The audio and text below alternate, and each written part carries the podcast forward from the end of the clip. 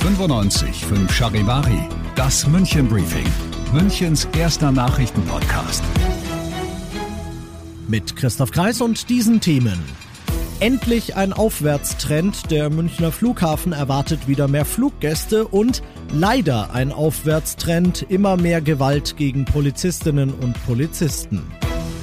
Schön, dass ihr bei dieser neuen Ausgabe wieder mit dabei seid. In diesem Nachrichtenpodcast erzähle ich euch ja jeden Tag innerhalb von fünf Minuten alles, was in München heute wichtig war. Zum Anhören dann jederzeit und überall, wo es die besten Podcasts gibt oder halt jetzt um 17 und 18 Uhr im Radio weit, weit weg vom Vor-Corona-Niveau, aber es ist ein Anfang. Der Münchner Flughafen meldet heute rund 4700 Flüge, knapp 280 am Tag sind für die Pfingstferien angemeldet, die am Freitag anfangen. Daran merke man deutlich, die Leute wollen nach Monaten des Lockdowns wieder reisen, urteilt Flughafenchef Jost Lammers. Die Airlines sehen es ähnlich und bieten wieder 130 Ziele an, darunter welche, die seit Monaten gar nicht auf dem Programm waren. Sylt zum Beispiel und natürlich auch alles, was das Herz begehrt rund ums Mittelmeer.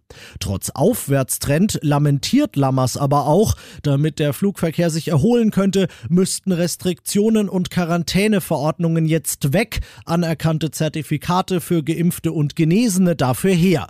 Ja, ja, Gemach. Jetzt schauen wir vielleicht erstmal, dass wir genügend Geimpfte und Genesene haben.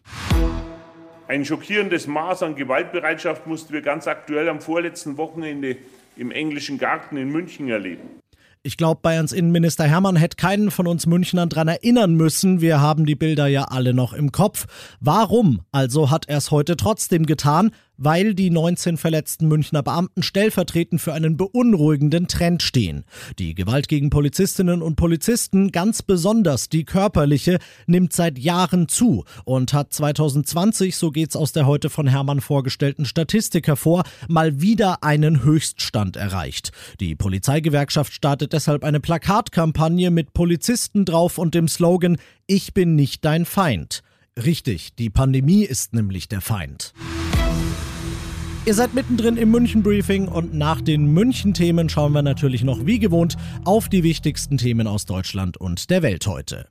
Weiter feuern die israelische Luftwaffe und die palästinensische Hamas aufeinander. Weiter gibt's deshalb Demos für und gegen beide in Deutschland. Gerade was auf pro-palästinensischer Seite aber am Wochenende abging, das hat Polit Deutschland heute schwer beschäftigt. Charivari-Reporterin Johanna Theimann. Antisemitische Tendenzen dürfen in Deutschland nicht geduldet werden, betonte heute Kanzlerkandidat Armin Laschet. Auch Regierungssprecher Steffen Seibert fand deutliche Worte. Was in den letzten Tagen an Judenhass, an antisemitischen Beschimpfungen zu hören war, ist beschämend. Die Rufe nach Konsequenzen werden immer lauter. So fordert etwa der Bund deutscher Kriminalbeamter, dass die Szene genauer ins Visier genommen wird. Der größte Sportverband der Welt, der Deutsche Fußballbund, steht seit heute offiziell ohne Präsident da. Fritz Keller ist wie angekündigt zurückgetreten, nachdem er seinen Vize Rainer Koch mit Nazi-Richter Freisler verglichen hatte. Leise zurückgetreten ist er aber nicht, Charivari-Reporter Thomas Thonfeld.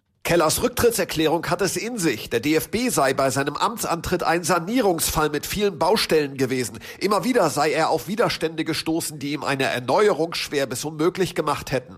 Spätestens im April 22 soll dann der neue Präsident gewählt werden. Gehandelt werden unter anderem Bayern-Boss Karl-Heinz Rummenigge, Weltmeister Philipp Lahm und Ex-Schiedsrichterin Bibiana Steinhaus. Und zum Schluss tatsächlich nochmal Fußball. Irgendwo bei mir im Schrank liegt's noch das Thomas Müller Trikot mit der 13 von der WM 2010. Und ich muss es wohl nochmal rauskramen, denn wie die Bild heute berichtet, wird's das Nationalmannschafts-Comeback des Thomas Müller bei der EM im Sommer definitiv geben. Übermorgen wird ihn Jogi Löw dem Bericht nach in den Kader berufen. Charivari Sportchef Alex Eisenreich, für dich eine Überraschung? Naja, wirklich überraschend kommt diese Meldung jetzt nicht. Jogi Löw hat ja in den letzten Wochen den Gerüchten über ein Müller-Comeback nie klar widersprochen. Trotzdem bin ich schon etwas verwundert, dass Löw jetzt diese Rolle rückwärts macht, denn eigentlich hat er zwei Jahre lang davon gesprochen, dass er einen Neuanfang will und deshalb auf Müller und ja auch auf Hummels und Boateng verzichtet hat. Mit der Reaktivierung von Müller gesteht er ja letztendlich, dass dieser Neuaufbau zumindest teilweise gescheitert ist. Wie dem auch sei, für uns Münchner und alle Fans ist das bevorstehende National Nationalmannschafts-Comeback von Thomas Müller natürlich eine tolle Nachricht. Dem ist nichts, aber auch gar nichts hinzuzufügen, außer ich bin Christoph Kreis. Macht euch einen schönen Feierabend. 95 5 Charivari, das München Briefing. Diesen Podcast jetzt abonnieren bei Spotify, iTunes, Alexa und charivari.de. Für das tägliche München Update zum Feierabend. Ohne Stress, jeden Tag auf euer Handy.